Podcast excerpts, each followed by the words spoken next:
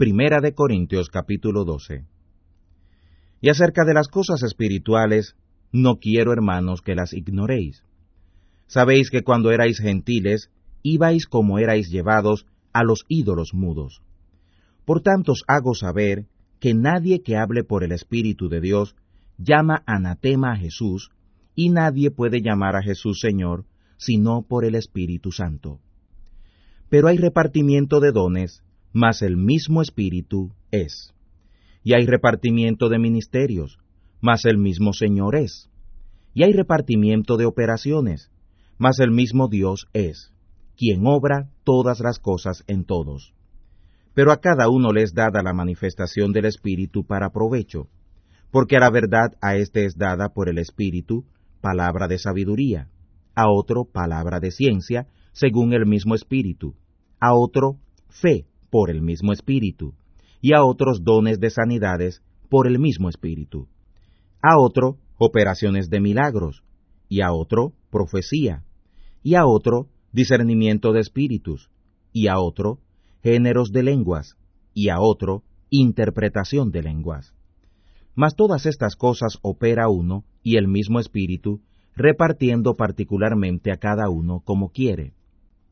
Porque de la manera que es un cuerpo, y tiene muchos miembros, empero todos los miembros de este cuerpo, siendo muchos, son un cuerpo, así también el Cristo.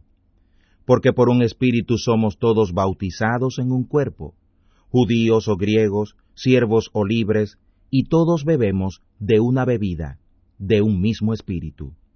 Porque el cuerpo no es un miembro, sino muchos. Si dijera el pie, porque no soy mano, no soy del cuerpo, por eso no será del cuerpo. Y si dijere la oreja, porque no soy ojo, no soy del cuerpo, por eso no será del cuerpo. Y si todo el cuerpo fuera ojo, ¿dónde estaría el oído? Si todo fuera oído, ¿dónde estaría el olfato? Mas ahora Dios ha colocado los miembros, cada uno de ellos por sí en el cuerpo, como quiso. Que si todos fueran un miembro, ¿dónde estuviera el cuerpo? Mas ahora muchos miembros son a la verdad, empero un cuerpo. Ni el ojo puede decir a la mano, no te necesito, ni asimismo la cabeza a los pies, no tengo necesidad de vosotros. Antes, los miembros del cuerpo que parecen más flacos son mucho más necesarios, y los miembros del cuerpo que estimamos ser más viles, a estos vestimos más honrosamente, y los que en nosotros son indecentes, tienen más honestidad.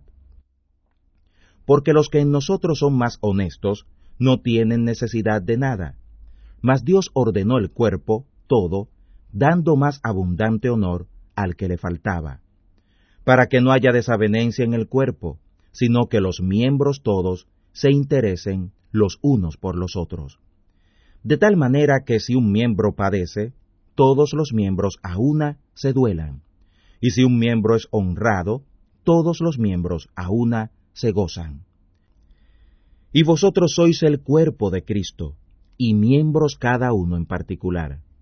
Y a unos puso Dios en la iglesia, primeramente apóstoles, luego profetas, lo tercero maestros, luego facultades, luego dones de sanidades, ayudas, gobernaciones, géneros de lenguas. ¿Son todos apóstoles? ¿Son todos profetas? ¿Todos maestros? ¿Todos facultades? ¿Tienen todos dones de sanidad?